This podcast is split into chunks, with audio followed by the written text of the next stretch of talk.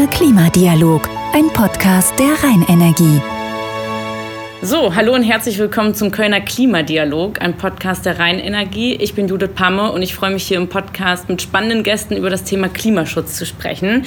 In dieser Folge geht es um die Grünflächen bei uns in Köln und um die Wasserversorgung. Und deswegen sind wir auch heute zu dritt hier. Ich habe zwei Gäste. Das ist einmal Herr Dr. Joachim Bauer, stellvertretender Leiter des Amts für Landschaftspflege und Grünflächen der Stadt Köln jetzt muss ich Luft holen. Mhm. Und Dr. Carsten Schmidt, Hauptabteilungsleiter Wasserproduktion bei der Rheinenergie. Herzlich willkommen.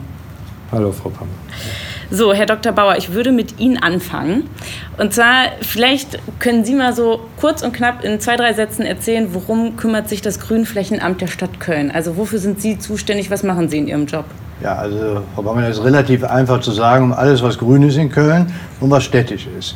Also es fängt an beim ganz normalen Straßenbaum, geht über die Grün- und Parkanlagen, die wir haben, geht über das Straßenbegleitgrün bis hin zu den Waldflächen, die wir haben. Wir haben sehr viele Waldflächen in Köln. Die Kleingärten sind unser Thema, der Botanische Garten, der Rheinpark und solche Sachen alles. Ja? Also alles, was öffentlich grün ist, bis hin zu den Naturschutzgebieten, die auch noch im Besitz der Stadt Köln sind, da kümmern wir uns drum. Dann müssten die sich eigentlich auch um meine Pflanzen zu Hause kümmern. Ich habe keinen Daumen dafür. Ja, der, Zu, der Zusatz war städtisch. Städte, schade. Also Sie sind für die ganzen Grünflächen im Stadtgebiet zuständig. Wir haben ja auch den riesigen Grüngürtel zum Beispiel. Mehrere, zwei Grüngürtel. Zwei Grüngürtel, äußerer, innerer. Ähm, welche Bedeutung haben denn die Grünflächen bei uns in der Stadt auch für das Klima, für diese Stadt? Ja, eine enorme Bedeutung. Das, das kann man gar nicht anders sehen. Wir leben hier in einer Millionenstadt, die hoch verdichtet ist, äh, Innenstadt und aber auch die Vororte und immer dichter wird vor allen Dingen. Wir leben in einer Kesselsituation in der Rheinischen Bucht und äh, da sind Grünflächen enorm wichtig. Sie retten die Welt nicht, das muss man ganz klar sagen. Wir sind auch abhängig von äh, regionalen und überregionalen Windaustauschverhältnissen und so weiter. Aber man merkt es besonders in, äh, in den Sommermonaten, wenn wir austauscharme Situationen haben, dass natürlich die Grünflächen und dann je größer die Grünflächen auch sind, natürlich ihr eigenes Mikroklima haben. Mhm. Ja? Und das merkt man sehr deutlich. Sie haben einen Baum in einem Innenhof, Sie merken direkt, dass Sie über die Transpiration eine wesentlich auch kühlere Situation haben. Und dann nehmen Sie sich mal den inneren Grüngürtel vor oder den äußeren Grüngürtel, deren Transpiration oder die Transpiration der Vegetation äh, trägt wesentlich dazu bei, dass die Temperaturen gesenkt werden. Merkt okay. man auch, wenn man im Sommer in der Stadt äh, im Biergarten war oder äh, Bier getrunken hat, fährt durch den Grüngürtel, dann ist es direkt kühler. Das merkt ja. man sofort. Ja, total. Ja? So, und wenn Sie dann noch ein Grünsystem haben, was zu einem System, also vernetzt ist, ja, dann können die Austauschvorgänge natürlich viel besser vonstatten gehen. Ja, dann gibt es auch Bahnen, wo die frische Luft eben weiterziehen kann. Ja, und das ist der Vorteil in Köln. Ist der Klimawandel nicht so der größte Gegner für Sie und stellt Sie vor ganz neue Herausforderungen? Weil wenn man jetzt mal die letzten Sommer guckt, und auch dieser Sommer war extrem heiß, äh, dass es super schwierig einfach wird, alles zu versorgen? Es ist beides. Es ist auf der einen Seite ist eine große Chance, ja, weil die Bedeutung der, der freien grünen Flächen äh, natürlich enorm an Bedeutung zunimmt. Ja, mhm. das ist die eine Seite. Auf der anderen Seite sind wir natürlich extrem auch davon betroffen. Ja, weil diese langen Trockenphasen, die wir jetzt in den letzten drei Jahren erlebt haben, da ist unsere Vegetation nicht drauf angepasst. Ja? Oder ja. nur in, in, bestimmten Teilen darauf angepasst, weil wir arbeiten in der Regel mit den hier heimischen Gehölzen. So, und unsere heimischen Gehölze kennen im Prinzip nur ein gemäßigtes Klima, wo es im Sommer auch mal ausgiebig regnet. So, wenn das nicht mehr der Fall ist, ja, dann haben wir ein großes Problem, dann werden uns große Teile der heimischen Gehölze ausfallen, das erleben wir gerade auch. Okay, und was passiert dann, um dem entgegenzuwirken? Also man kann die ja jetzt nicht umstellen, sage ich mal. also müssen Sie dann neue Sachen anpflanzen, die dem hier irgendwie gewappnet sind? Ja, und das ist die Herausforderung, ja, nämlich die Anpassung an den Klimawandel. Okay. Ja, wir müssen uns anpassen, wir müssen schauen, wo geht die Reise hin und das wissen wir, es wird wärmer und trockener. Also, wenn wir in Zukunft in der Innenstadt noch Bäume haben wollen, dann müssen wir uns Bäume suchen, die damit zurechtkommen. Palmen. Ja, da kommt jetzt die erste Idee. Aber der begrenzende Faktor in unserem Breiten ist immer noch der Frost. Ja? Ah, ja, okay. Es kann immer noch im Frühjahr ein, zwei, drei, vier, fünf Tage geben, wo es minus 15 Grad gibt und dann ist die Palme weg. So, und das nützt mir natürlich nee. gar nichts. sondern deswegen geht unser Blick eigentlich eher in die mediterranen Gebiete. Ja, da, wo, wo wir sowieso schon ich sag mal, trockene und heiße Sommer haben. Und die Pflanzen, die da gut wachsen, die werden es bei uns auch gut aushalten, wenn sie den Frost überstehen. Sie haben es eben schon angesprochen, Köln ist ja auch ähm, ja, stark bebaut, sage ich mal. Jetzt ja. ist nicht mehr so viel Platz. Wenn jetzt die Kölnerinnen und Kölner sich mehr Grün wünschen würden, noch einen Park, könnte man einen neuen Park einfach aus dem Boden stampfen? Und, oder würden Sie sagen, wir sind so wirklich an der Kapazitätsgrenze? Nein, nein, nein, nein. Das ist auch unser Ziel und da arbeiten wir seit äh, über 100 Jahren dran, seitdem Adenauer und Schumacher letztendlich die Idee des Grünsystems geboren haben, ja. arbeiten wir daran, das stetig weiter fortzusetzen. Natürlich äh, versuchen wir neue Grünanlagen zu schaffen, wobei das nicht immer eine Parkanlage sein muss. Manchmal geht es auch nur darum, Bereiche freizuhalten ja? und sagen, okay. hier soll jetzt gar nicht bebaut werden und dann kommt jetzt eine Wiese hin und drei Bäume. Gar nicht so mehr im Sinne von Spielplatz, sondern Bereiche freizuhalten. Mhm. So, das ist wichtig. Und wir müssen natürlich versuchen, dass wir in den hochverdichteten Bereichen äh, neue Grünflächen schaffen oder Grün insgesamt. So, das ist natürlich möglich, wenn Sie eine Konversion haben. Nehmen Sie mal den Bereich Parkstadt Süd. Die Großmarkthalle-Funktion äh, geht weg, es kommt Wohnbebauung hin, aber auch neues Grün. Okay. Ja, der innere Grünmittel wird verlängert. Gehen Sie in den Mülheimer Süden und so weiter, die ganze Industriebrachen gehen weg und es entstehen neue Wohngebiete mit Grünanlagen. Okay, also Sie so, sorgen dafür, dass es immer auch noch Grün dann gibt. Soweit das eben möglich ist, werden wir daran weiterarbeiten. Okay, jetzt kommt es ja trotzdem zu Situationen, die sehr emotional auch bei uns in der Stadt dann diskutiert werden, wenn zum Beispiel für irgendein Bauprojekt Bäume gefällt werden. Ich kann mich noch erinnern, ich weiß nicht, wie lange das her ist, drei Jahre oder so, die Nord-Süd-Fahrt. Da haben wir auch damals von Radio Köln drüber berichtet. Da wurden ja Bäume gefällt und ich glaube, dann haben sich da auch Aktivisten, da hat sich einer im Baum irgendwie da festgekettet. Wie gehen Sie mit Kritik um, wenn Sie sagen, okay, einerseits, wir sorgen dafür, dass es grün ist und dass es wichtig ist und andererseits werden dann irgendwie Bäume gefällt? Ja. Also wir als Grünflächen müssen regelmäßig Bäume fällen, aber vor allen Dingen aus Gründen der Verkehrssicherheit. Ja, wenn ein Baum morsch ist, umfallen könnte, Personen schädigen, dann müssen wir den wegnehmen. Auch das führt schon zu Diskussionen. Mhm. Da müssen wir natürlich fachlich argumentieren und sagen, hier, der, der Baum hat das und das Problem und deswegen geht es nicht. Wenn wir das machen, dann ist die Resonanz in der Regel verständnisvoll. Die anderen Dinge, die Sie genannt haben, sind häufig auch politische Prozesse. Ja? So, die Entscheidung, dass die Nord-Süd-Stadtbahn gebaut wird, äh, trifft, trifft, nicht das Grünflächenamt und in der Folge dann, dass die Bäume wegkommen, sondern das ist ein politischer Beschluss. Ja?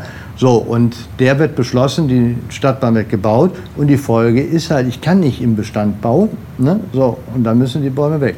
Okay. Also das muss eine Gesellschaft dann ausdiskutieren. Ja, aber Sie verstehen dann natürlich wahrscheinlich, also Sie verstehen die Kritik, oder? Oder dass Leute sich dann Sorgen machen und sagen, diese Bäume, die stehen da jetzt schon seit weiß ich nicht wie vielen, 100 ja. Jahren. Aber das ist Aufgabe der, der hiesigen Ratspolitik oder der Bezirkspolitik, nämlich abzuwägen. Mhm. Ja? Hier eine Entscheidung zu treffen, wollen wir den Baumbestand halten oder wollen wir uns in Richtung äh, attraktiven und effizienten äh, öffentlichen Nahverkehr entwickeln. Ja. Ja? So, die Abwägung trifft die Politik. Okay. Ne, das kann jetzt nicht das Grünflächenamt machen. Aber, und das sind die gesetzlichen Vorgaben ja auch, wir müssen immer untersuchen, hier findet ein Eingriff in Natur und Landschaft statt, können wir den woanders ausgleichen. Und das passiert auch immer. Natürlich ist der junge Baum kein Ausgleich für den alten Baum, das mhm. ist klar. Aber der junge Baum kann dann auch mal alt werden und so weiter alles. Aber der Ausgleich ist in der Regel immer damit verbunden. Ich habe gelesen, also jetzt, wenn wir schon mal beim Thema Bäume sind, es gibt Baumkontrolleure.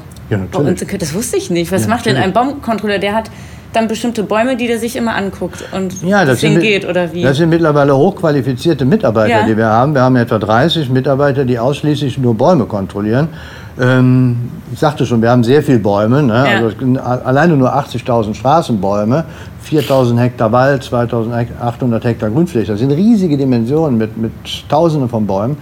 So, und wir sind verpflichtet als Grundstückseigentümer eine Verkehrssicherheit herzustellen. Das heißt, wenn ein Besucher in einer Parkanlage unter einem Baum hergeht, dann muss er sicher sein, dass ihm kein Ast auf den Kopf fällt und der Baum nicht umfällt auf ihn. So, und damit das passiert, haben wir Baumkontrolleure. Und die sind jeden Tag unterwegs? Die sind jeden Tag unterwegs, okay. die haben ihre bestimmte Baumanzahl, ihr Revier und die kontrollieren die Bäume wie ein Hausarzt. Ja. ja ich sage ganz bewusst Hausarzt und nicht speziell Spezialist, sondern ja. die schauen sich den Baum an Die können mit ihrem Blick direkt erkennen, ob der Baum ein Problem hat oder nicht, ob er gesund ist oder ob er eher eine, Fäulnis hat oder so weiter. Das ja. kann man direkt erkennen. Der Baum spricht genauso wie ein menschlicher Körper. Man merkt das dann. ein bisschen Zeit ist natürlich verzögert, aber die Funktion haben die Baumkontrolleure wie ein Hausarzt zu sagen, ich sehe direkt, du hast Schnupfen, du hast Fieber, du musst jetzt äh, behandelt werden. Laufen aber nicht im Kittel rum. Nein, das nicht. Aber, aber erkenne ich einen Baumkontrolleur? Ist der, ähm, hat ja. er eine Uniform an, sage ich mal? Nee, hat er nicht, aber Sie können, das sind Menschen, die sich an den Baum stellen und den Baum von unten bis oben anschauen. Okay, ich achte macht, da mal drauf. Das macht kein Normalbürger. Nee. Da werde ich demnächst mal ja, drauf genau. achten. Ähm, bei mir zum Beispiel um die Ecke ist der Stadtgarten und auch der Grüngürtel. Also ich ja. habe keinen Balkon und keine Terrasse, keinen Garten, deswegen ist das im Sommer Absolut. so mein Zufluchtsort. Wo sind Sie gern privat unterwegs? Also genau da, ich wohne auf der anderen Seite des Grüngürtels. Wir haben uns noch nicht gesehen. Nein. also Sie sind auch gerne im Grüngürtel absolut, unterwegs? Absolut, okay. absolut. Der Grüngürtel, Lindenthaler Kanal, Stadtwald. Das ist ein Traum, das, ne? Das sind die Klassiker, ja. ja. Mhm. Jetzt ähm, gibt es ja auch ganz viele Kölnerinnen und Kölner, die sich engagieren wollen, dass es so grün bleibt bei uns in der Stadt, was ja, ja super schön ist, dass da so viele was für tun wollen.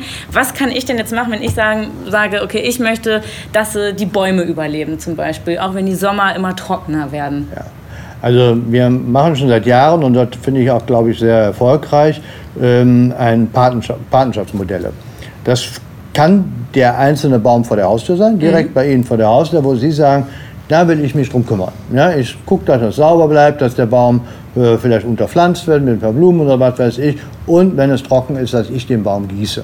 So, das kann aber auch sein, dass Sie sagen, eine Initiative gründen, wie Stadtgarten ist zum Beispiel so eine. Da gibt es einen ganzen Verein, der kümmert sich nur um den Stadtgarten. Ja, auch sowas gibt es. Ne? Oder Gruppen, die dann sagen, ich pflege die Rosebeete, weil die Stadt kann es nicht mehr. Ne? Also dieses Modell der Patenschaften ist sehr vielfältig und bietet natürlich dem Bürger und der Bürgerin natürlich die Möglichkeit, sich zu engagieren und direkt vor der eigenen Haustür zu engagieren. Wir haben jetzt in den Sommermonaten das ausgeweitet und da kommt die Rheinenergie dann auch mit ins Spiel, weil die Rheinenergie uns sehr unterstützt hat, indem sie nämlich Standrohre äh, zur Verfügung gestellt haben, die wir an Initiativen weitergeben konnten. Und diese Initiativen konnten dann mit den Standrohren aus dem öffentlichen Netz Wasser entnehmen und die Bäume in ihrem Viertel, in ihrem Quartier gießen. Empfehlen, ja. Herr Dr. Schmidt, da sind wir auch schon bei Ihnen. Die Standrohre zum einen und, was ich auch total interessant fand, dass Sie ja von der Rheinenergie auch Wassersäcke bereitgestellt haben. Und äh, ich dachte natürlich, man nimmt einen Wassersack, man kippt den über den Baum aus, den man da betreut. Aber da habe ich eben schon mit Herrn Dr. Bauer vorab gesprochen, das ist nicht so. Vielleicht können Sie mal kurz sagen, man stellt den an den Baum Genau, das sind im Prinzip Säcke, die man so um den Baum rumlegt. Ja. ja also die haben so ein Volumen von, von 60 Litern, manchmal glaube ich 80 Litern. Und man ist mal, dass das dann hält, äh, das äh, ist letztendlich ein Reißverschluss, den man so hochzieht wie bei einer Jacke.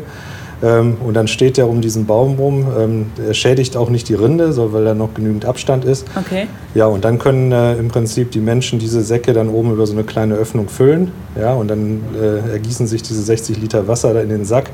Und unten am Sack sind kleine Löcher. Ähm, und äh, über die kleinen Löcher wird dann sukzessive das Wasser, was in diesem ähm, Sack äh, sich befindet, dann ganz gezielt sozusagen an die, an die Wurzel geführt. Ja, diese jungen, das ist insbesondere für junge Bäume. Ähm, die jungen Bäume haben halt den Nachteil, dass die Wasser, also dass die Wurzeln noch nicht bis unten sozusagen äh, in die, in die dann nicht mehr trockenen Zonen reichen. Ja, die sind besonders gefährdet. Deswegen ist der Fokus da auf den, auf den jungen Bäumen. Und ja, da hilft das, dass das so langsam nachsickert. Ja, ich meine, Sie können das auch in den Bewässerungssystemen zu Hause kaufen. Das ist ja diese, diese Mikrodrip-Bewässerung, das ist im Prinzip das Gleiche. Ja, also langsam stetiger ja. Tropfen ähm, ist dann besser, als äh, wenn man da einen dicken Schlauch oben drauf hält und das Wasser dann oberflächlich abfließt. Ja, ja. ja und äh, genau, das haben, das haben wir ähm, verteilt, die Stadt Köln im Übrigen auch. Ähm, ich weiß gar nicht, wie viele Säcke, aber hunderte, 200 haben wir. hunderte von Säcken. Und äh, wenn man durch, Stadt, äh, durch die Stadt fährt, sieht man das dann durchaus häufiger mal. Und die Leute, wir haben das selbst bei uns im Wohngebiet äh, etabliert, ähm, die sind dann auch sehr engagiert. Und äh, die Bäume, ja, da waren nicht für alle Bäume Säcke da, aber die, wo, wo die Säcke standen, sah man auch, dass sie deutlich in der Krone besser aussahen als die, wo keine Säcke standen. Denen ging es besser, ja. ja genau. äh, jetzt brauchen die Bäume bei uns in der Stadt Wasser. Wir haben Unmengen von Bäumen, haben Sie eben schon gesagt, ja. Dr. Bauer. Ähm, jetzt leben hier aber auch nicht nur Bäume, sondern auch noch so knapp über eine Million Menschen bei uns in Köln, die auch Wasser brauchen. Also ist in Köln immer genügend Wasser für alle da? Kann man das einfach so sagen? Da würde ich jetzt erstmal Ja sagen. ja, ja. aktuell ist das so. Ähm, wir haben, Weil man hat ja schon ähm, mal in Städten erlebt, dass gesagt wird, oh, jetzt äh, heißer Sommer, bitte achtet mal alle auf euren Wasserverbrauch irgendwie. Mhm. Das war hier in der Stadt ja noch nie, äh, wurde das gesagt, oder? Genau, das ist, das ist immer eine sehr lokale Frage. Ja, wie sind die Wasserressourcen, die zur Verfügung stehen, da lokal ähm, platziert? Ja, wir haben hier ein sehr, ich sag mal, eigentlich kein Mengenproblem. Wir haben einen sehr ergiebigen Grundwasserleiter. Ja, das ist also ein großer Grundwasserspeicher hier im Stadtgebiet von ungefähr 900 Millionen Kubikmetern. Und jetzt mal als, als Größenordnung, wir haben ein Jahres, also wir geben im Prinzip im Jahr ungefähr 80 Millionen Kubikmeter Trinkwasser ab. Okay. Ja, also da ist dann, ich sag mal, ein gewisser, gewisser Sicherheitspuffer ja. da. Und was man halt auch immer wissen muss, ist, dass, dass, dass die äh, Grundwasserneubildung sozusagen, also das, was dann diesen Grundwasserspeicher dann sukzessive auffüllt, das findet in der Regel nie im Sommer statt, sondern immer in den, im Winterhalbjahr. Also so sprich von Oktober bis April. Ja, mhm. Das ist die entscheidende Frage. Ist in dieser Zeit genügend Regen da, um den Speicher wieder aufzufüllen? Ah, okay. Also Und, sind so trockene Sommer gar nicht so tragisch? Genau. Also sondern, okay. Im Prinzip, ich sag mal, ist, ist auch in nicht trockenen Sommern ähm, letztendlich keine Grundwasserneubildung da. Ja, okay. Ja, insofern ist es immer für uns viel entscheidender, was passiert in, in dem Winterhalbjahr. Okay, Oktober bis Ostern kann man sich ja merken, die Winterreifenregel, ist mir ja, gerade eingefallen. Ja. Sozusagen. Äh, jetzt singen die Blackfoes ja zum Beispiel auch über das Wasser in Köln, dass das so gut ist. Ist das Trinkwasser hier wirklich, also ich habe das auch öfters, dass Freundinnen aus äh, anderen Städten kommen und sagen, kann man bei euch das Leitungswasser gut trinken? Und ich sage immer so, ja klar kannst du das trinken. Also ist es wirklich wirklich eine gute Qualität? Steht Köln da vielleicht auch besser da als andere Städte? Ja, also ich würde sagen, ich sag mal, Trinkwasser ist, ist, äh, was sich als Trinkwasser deklariert, ist immer gut, würde ich sagen, in Deutschland. Es gibt da eigentlich, ähm, das wird intensiv untersucht und äh, Trinkwasser kann man überall trinken in Deutschland. Da hätte ich, hätte ich nirgendwo Sorge. Ja. Auch im europäischen Ausland wird es meistens sicherlich, äh, sicherlich gut sein, weil wir eine europäische Gesetzgebung haben, die, die im Prinzip auf das deutsche Nationalgesetz übersetzt wurde. Und ähm, da sehe ich, da sehe ich keine Probleme. Aber wir haben hier in Köln sicherlich auch ähm, wirklich gute Voraussetzungen. Ja, wir haben, äh, ich sage mal, einen sehr ergiebigen Grundwasserleiter. Das heißt, wir können überwiegend Grundwasser fördern. Ja, das äh, ist mal was lange durch, durch äh, unsere Kies- und Sandschichten gefiltert wird und dabei gereinigt wird.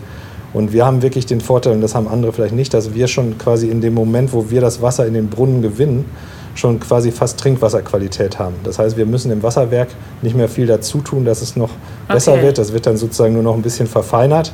Ja. ja aber wir, wir, wir können behaupten, dass wir ein, ein naturnahes Trinkwasser verteilen, also was jetzt nicht irgendwie noch mit chemischen Desinfektionsmitteln versetzt werden muss oder ähm, ich sag mal irgendwie anders chemisch aufbereitet wird. Okay. Also, ja. wir, ich sag mal, wir, wir kommen weitestgehend ohne Chemikalieneinsatz aus. Weil ich nämlich fragen wollte, was Sie als Rheinenergie so machen, äh, um die Qualität einfach so so gut sein. Ich dachte, dass, da wären jetzt tausende Prozesse irgendwie mit dran beteiligt, aber es hört ja, das sich ist, Das also hört sich erstmal einfach an. ja. ähm, manche glauben, Trinkwasser ist langweilig. dieser Tage mit Corona und so merkt man, wir fragen dann doch schon mal mehrere Leute nach, was das da so alles äh, bedarf, um, um vernünftiges Trinkwasser zu machen. Und es ist in der Tat viel komplexer, als man glaubt. Ja. Und dass das Wasser so gut jetzt an den Brunnen ankommt, was ich eben gesagt habe, da, da sind also extreme ähm, Anstrengungen schon notwendig. Unsere Brunnen liegen eigentlich alle im Kölner Stadtgebiet, also in einem dicht ähm, durchsiedelten urbanen Raum. Das ist also schon mal komplexer, als wenn ich es irgendwo im Bergischen Land hätte, wo drumherum nichts ist. Ja. Ja. Also wir müssen schon darauf achten, dass, äh, dass uns die Menschen und, und Industrie- und Gewerbebetriebe, die hier so ähm, angesiedelt sind, nicht irgendwie die, die, also die Ressource versauen, auf Deutsch gesagt, ja, dass sie, dass sie ähm, letztendlich die Qualität negativ beeinträchtigen durch, also wenn einer einen Ölkanister auskippt oder, oder irgendwelche, ähm, ja, ich sag mal, Chemie, ja, ähm, äh, Produktionsanlagen von mhm. Industrien hochgehen oder so, das sind natürlich alles Möglichkeiten, die die, die die Ressource gefährden. Und damit wir das gut im Blick haben, ähm, ich sag mal, untersuchen wir unser Wasser schon, bevor es überhaupt die Brunnen, also analytisch im Labor, bevor es unsere Brunnen erreicht in sogenannten Vorfeldmessstellen, ähm, ich sag mal, ringweise um die Wasserwerke ähm, sortiert. Und ähm, dadurch haben wir eigentlich schon immer, wissen wir eigentlich schon immer, das Wasser, was in zwei Jahren sozusagen in, in den Brunnen ankommt, kennen wir schon die Qualität äh, äh, heute. Ja? Und wenn dann irgendwo Probleme entstehen, dann können wir da entsprechend gleich Abhilfemaßnahmen einleiten, Sanierungsbrunnen vor Ort oder äh, okay. äh, wie auch immer und können auf die Weise die ganze Sache sicherstellen. Das ist das eine, also Stichwort Gewässerschutz. Ja. ja da, da, sind, äh, ich sag mal, wirklich viele Leute unterwegs, die sich, die hier ständig, also so wie bei Herrn Bauer, jetzt die Leute in die Bäume gucken, mhm. gucken die Menschen bei uns äh, in die Landschaft und gucken, ob da irgendwo was Auf passiert, ja, ob, ob da irgendwas an der Oberfläche passiert, ja. was das Wasser gefährden könnte. Ja. Ähm, und dann haben wir aber natürlich trotzdem noch den, den Wasserwerksbetrieb, ja, und der, der muss sich ja nicht nur um die Qualität kümmern, sondern er muss sich halt auch darum kümmern, dass, dass genügend Wasser, ähm, ich sag mal, zu einem vernünftigen Druck an, zu den Menschen geliefert wird. Ja. Wir haben ein Verteilnetz, was intakt sein muss, ähm, dass, es letztendlich dann auch beim Kunden ankommt. Ja, und diese ganzen Dinge müssen dann halt auch über, über eine laboranalytische Qualitätskontrolle begleitet sein und, und das passiert alles jeden Tag, 24 Stunden, ähm, sieben Tage die Woche. Ja. 365 Tage im Jahr. Damit auch immer Wasser rauskommt, wenn wir den Hahn zu Hause aufmachen. Jetzt ist dieser ganze Prozess, den Sie auch gerade beschrieben haben, noch nicht klimaneutral, sondern das steht ja für 2025 an. Das haben Sie sich ja als Ziel gesetzt. Bis 2025 ähm, ja, will die Rheinenergie ihre Kunden klimaneutral mit Wasser versorgen. Fünf Jahre, wie sind jetzt Ihre Schritte? Also wie soll das ablaufen und was bedeutet das, dass dann klimaneutral ist? Ja, ich sag mal, wir als Wassersparte sind, sind ja schon seit jeher sehr, sehr nachhaltig unterwegs, weil wir einfach sehr viel, ich sag mal, Aufwand in Umweltschutz und Gewässerschutz äh, stecken. Und dann lag das Ziel, ähm, dass, dass wir jetzt im Prinzip auch unsere Wasserversorgung noch nachhaltiger aufstellen wollen und dahingehend eben klimaneutral auch sehr nahe. Und äh, ja, dazu haben wir, ich sag mal, schon seit Jahren eigentlich ein, ein äh, ein System, wo wir versuchen, unsere Energieeffizienz zu verbessern. Ich meine, man muss sich da nichts vormachen. Also das Wasser, was wir sozusagen in den Haushalten dann am Ende ähm, nutzen und gebrauchen, das muss ja erstmal aus dem Boden, so aus 15 Meter bis 20 Meter Tiefe hochgepumpt werden ja. ja und muss dann letztendlich auch mit Druck äh, durch, durch die Leitungen in den Straßen transportiert werden, damit es dann ähm, letztendlich auch hohe ja, ich sag mal, höhere Etagen in Hochhäusern beispielsweise noch mit einem vernünftigen Druck erreicht. Ähm, das, das müssen wir tun und dabei geht natürlich eine ganze Menge Energie drauf. Ja, das ist, mhm. äh, gerade die Pumpen sind äh, wirklich dann auch in Anführungszeichen doch sehr stromintensiv. Und haben wir das, die einfachste Variante ist natürlich diesen Strom, den wir in den Anlagen und im, im Betrieb nutzen, den ich sag mal auf Ökostrom zu switchen. Ja. Ja, also sprich äh, Grünstrom an der Stelle einfach zu nutzen. Ja, das ist das ist der eine Part. Ähm, wir haben aber auch äh, natürlich immer noch fossile, werden auch zukünftig immer noch fossile Energieträger brauchen, weil wir haben unsere Wasserwerke mit Notstromaggregaten, die auf Dieselbasis, das ist das sicherste, was man, was man in diesem Bereich haben kann, ja, ähm, auf Dieselbasis ähm, betrieben werden. Dort haben wir, die müssen auch immer regelmäßig mal laufen, damit sie es im Notfall auch tun. diese, diese fossilen Energieträger, die werden wir dann über CO2-Zertifikate in der Bilanz klimaneutral stellen. Ähm, wir werden aber auch, das ist ja sozusagen einfach alles, ja, aber wir, wir werden auch unsere Wasserwerke mit äh, PV-Anlagen ausrüsten. Also Photovoltaik, also mit ja. Photovoltaikanlagen. Und wir werden Aufforstungsprogramme starten. Okay. Und dann sind wir wieder bei den Bäumen. Da sind wir wieder bei den Bäumen. Und da sind wir bei einem Projekt, das betrifft Sie beide. Ja. Das Waldlabor. Das ist äh, in Junkersdorf. Ich bin nur mal dran vorbeigefahren. Ähm, was genau ist das Waldlabor und wie arbeiten jetzt Stadt und äh, Rheinenergie da zusammen? Mhm. Also dieses Waldlabor ist äh, genau aus der Thematik entstanden, die wir jetzt hier so abgegriffen haben. Äh, letztendlich haben wir uns vor zwölf Jahren äh, gefragt, wie sieht der Wald der Zukunft in Köln aus, äh, mit welchen Bäumen müssen wir da arbeiten und was kann der Wald uns äh, neben dem CO2-Bindung und Sauerstoffproduktion noch mehr bieten. Ja. So, dann haben wir uns mit Experten zusammengesetzt, haben dann diese Fläche ähm, in Junkersdorf in der Nähe äh, des Decksteiner Weihers rausgesucht, an der Bachumer Straße und haben dann verschiedene Fragen gestellt. Wie sieht der Wald ästhetisch aus? Und haben gesagt, das müssen wir mal ausprobieren. Haben eine Anpflanzung gemacht mit unterschiedlichen Baumarten und so weiter alles. Wir haben aber auch gefragt, mit welchen Baumarten wollen wir denn in Zukunft arbeiten, wenn es immer trockener wird? Auch im Wald natürlich, ne? nicht nur in der Stadt. So, dann haben wir eine ganze Reihe an Bäumen angepflanzt, haben die auch jetzt nach zehn Jahren dann mal getestet, wie, sind die, wie haben die sich Bäume entwickelt. Und da stellen wir fest, die sind ganz klasse gewachsen, die haben die letzten drei Sommer wunderbar überstanden und so weiter, kommen also gut damit zurecht. Und dann haben wir uns die Frage gestellt, hier kommt die Rheinenergie ins Spiel, was kann man denn mit Holz noch alles machen? Ja, also Sie können natürlich ein Brett draus machen, Sie können natürlich auch einen Holzscheit draus machen und dann im Ofen verbrennen. Ja. Es gibt aber auch eine Methode, die vielleicht auch nachhaltig ist, nämlich eine Kurzumtriebsplantage. Mhm. Es gibt bestimmte Baumarten, die sehr schnell wachsen, wie Pappelweide, aber auch der Blauglockenbaum. Ähm, und wenn Sie diese Baumarten alle zwei bis drei Jahre oberirdisch die ganze Biomasse entnehmen, ja, also und bodenbündig abschneiden, die ganze Biomasse entnehmen, die dann für energetische Zwecke, da müssen Sie gleich was zu sagen, verwendet, mhm. ja, dann habe ich einen Rohstoff, den ich verfeuern oder Energie gewinnen kann. Und der Baum bleibt bestehen und wächst im nächsten Jahr wieder raus. Ah, ja? okay. Das sind Baumarten, die regenerieren sich. Der wieder. verkümmert nicht, sondern der Ganz macht genau. weiter. Okay. Ganz, und, und zwar sehr kräftig. Der schießt dann wirklich meterlange äh, Triebe. Und nach zwei, drei Jahren hat er wieder dieselbe Biomasse erreicht, also in sehr kurzer mhm. Zeit. Das nehmen sie wieder weg und der Prozess Ach, geht okay. von vorne los. Ja. Und Sie nutzen das dann? Genau, wir können das dann in unseren Energiegewinnungsanlagen entsprechend einsetzen und, und daraus Energie gewinnen. Okay, und Sie gucken sich die Bäume an, wie die jetzt zum Beispiel die drei letzten Sommer vertragen und wenn jetzt einer gut abschneidet, sage ich mal, dann wird der auch in die nähere Auswahl genommen, in Köln gepflanzt zu werden. Genau, okay. das ist ja das, ist ja das Übel, wenn wir Neuanpflanzungen machen, vielleicht ist das dann ein Thema auch für die Rheinenergie, die ja mhm. ein Aufforstungsprogramm jetzt machen ja. will, wahrscheinlich dann auch in Köln, gehe ich mal von aus. Oder und im Bergischen Land. Und im Bergischen ja. Land, dass man dann sagt, okay, dann nehme ich auch diese Baumarten, weil ich weiß, das ist ein nachhaltiger Wald, der dann entstehen wird, der dann, zumindest wenn es noch trockener und wärmer wird, gut, gut wachsen kann. Okay. Ja, da arbeiten ja. Sie dann eng zusammen, damit Sie dann auch gucken, was Sie mit diesem Aufforstungsprogramm, was Sie da genau... Genau, das ist ja, wenn man was aufforstet, sollte das schon so ja. im Sinne eines Zukunftswaldes ja. dann heute auch äh, gemacht werden. Das wäre ja sonst Quatsch. Ja. Ähm, und ja, da gibt es dann so verschiedene, verschiedene Gehölze, die man dann da mischen kann. Und äh, ja. genau, das werden wir auch dann sicherlich durch, durch gewisse Projekte dann von Gutachtern oder auch äh, Universitäten begleiten lassen, um dann auch, ich sag mal, für, die, für andere da einen, einen Kenntniszugewinn zu haben. Mhm. Wenn wir jetzt mal abschließend ein paar Jahre in die Zukunft gucken, ähm, das Thema Klimaschutz wird uns ja immer weiter begleiten. Wenn Sie irgendwie sich was wünschen könnten für Ihr, zum Beispiel fürs Grünflächenamt, Herr Dr. Bauer, oder ähm, Sie von der Rheinenergie, was würden Sie sich wünschen?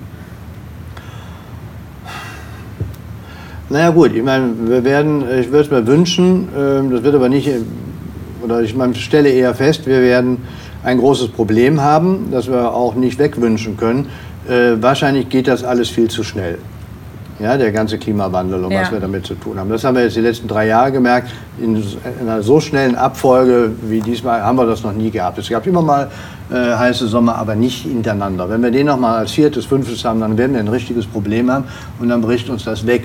Also etwas mehr Zeit, um sich anzupassen, wäre wünschenswert. Okay. Und wenn es nicht mehr Zeit gibt, dann Müssen, müssen, Sie einen Zahn oder müssen alle einen Zahn zulegen? Ja, dann müssen wir auch mit den Konsequenzen ja. äh, rechnen und dann müssen wir die auch gut kommunizieren. Ja? Also der Bürger, die Bürgerin muss auch einsehen, das geht nicht anders. Ja? ja. Ich kann zum Beispiel das Thema äh, alte Bäume, ich kann keinen alten Baum so lange wässern, dass er dann die nächste Hitzeperiode noch überlebt. Wenn er dann stirbt, dann stirbt er eben. Das muss ich dann auch akzeptieren. Okay. Wenn Sie einen Wunsch frei hätten, Herr Dr. Schmidt. Ja, also ich sag mal, es ist sicherlich ein Problem, dass, äh, oder das, äh, was die Lösung dann erschwert, ist, dass Klimaschutz natürlich generell ein globales Thema ist und äh, dass, dann, dass es deswegen natürlich schwierig ist, da ich sag mal, gut steuernd eingreifen zu können, jetzt hier so aus dem, mhm. großen oder kleinen Köln, je nachdem, wie man dann die, die Perspektive hat. Und ich glaube, dass es, dass es ganz wichtig ist, dass wir die Menschen ähm, ähm, ich mal dahin kriegen, dass sie einfach die Zusammenhänge besser verstehen. Ja? Dass sie einfach wissen, was sind die Dinge, die wir jetzt tun müssen, ja, um, um da schnell und konsequent voranzukommen. Ja? Und wenn ich an unser Unternehmen denke, ist natürlich mein Wunsch, dass wir das mit der Energiewende hinkriegen und zwar mit, äh, mit erneuerbaren Energien, ja. ja. mit Energieeffizienz und mit Wasserstoff.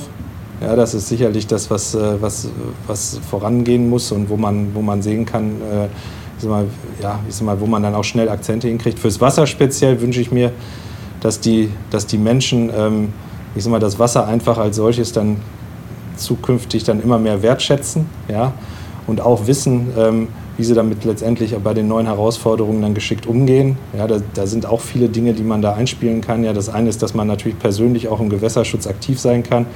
Ja, das fängt an, dass ich mein Auto eben in der Waschanlage wasche und nicht in der Einfahrt, dass ich ähm, Streusalz äh, nicht verwende, dafür Sand. Ja. ja. und dass ich äh, bei den Pflanzenschutzmitteln im Garten da eher was, eher was Natürliches äh, mache und äh, vielleicht das Unkraut mal mit der Hand jäte und nicht, äh, nicht immer mit der chemischen Keule komme. Auch Zigarettenstummel gehören nicht, äh, gehören nicht in den Wald geschnippt, weil dann letztendlich die Giftstoffe ähm, rausgespült werden. Also, ja, das ist sicherlich ein Aspekt. Und ähm, letztendlich kann über Trinkwasser auch jeder, jeder Bürger und jede Bürgerin in Köln ich sag mal, einen ganz erheblichen Beitrag zum Klimaschutz leisten, weil ähm, unser Trinkwasser wird hier, in regional, hier regional in Köln gewonnen. Ja, es, es steht im Prinzip zu Hause in der Leitung. Ähm, nahezu, also wirklich preiswert. Ja, es ist letztendlich fünf Liter ein, kosten ein Cent. Ja, nochmal so als. Ja. Äh, und es ist sehr praktisch, man muss ja nur den Hahn aufdrehen, ja, dass, dass die Leute mehr das Trinkwasser wirklich auch als zum Trinken nutzen und nicht nur zum Duschen und zum Toilettengang und, und äh, zum Gartenbewässern, sondern dass es wirklich auch trinken. Darüber kommt dann auch die Wertschätzung, denke ich, zunehmend. Und am Ende leisten sie wirklich dann einen enormen Beitrag zum Klimaschutz. Wir haben das mal ausgerechnet. Ähm, ich sag mal, wenn Sie, wenn Sie Wasser im Handel kaufen, ja, dann, dann, gibt's da, ähm, dann wird das irgendwo, an, also ich sag mal, nicht regional gewonnen, sondern irgendwo anders. Ja, dann muss es, muss es nach Köln transportiert werden. Dann ähm, ist es in Plastikflaschen wir, vielleicht. Dann ist es ja. in Plastikflaschen, die werden recycelt mhm. die, oder sie müssen im, im Mehrwegsystem gespült werden. Und äh, die, ich sag mal, diese ganzen äh, Lieferketten und was da alles dranhängt, das kostet natürlich auch alles Energie. Und am Ende ist das so, dass wenn, wenn die, ja, ich sag mal, die, die Ökobilanz ist bei Trinkwasser fast ein Faktor 1000 besser als beim Wasser aus dem Handel. Und für ganz Köln würde das, äh, wenn jeder Kölner sozusagen auf Trinkwasser umspringt, ähm, dann würden das ungefähr 40.000 Tonnen CO2 sein, die darüber eingespart wow. werden können.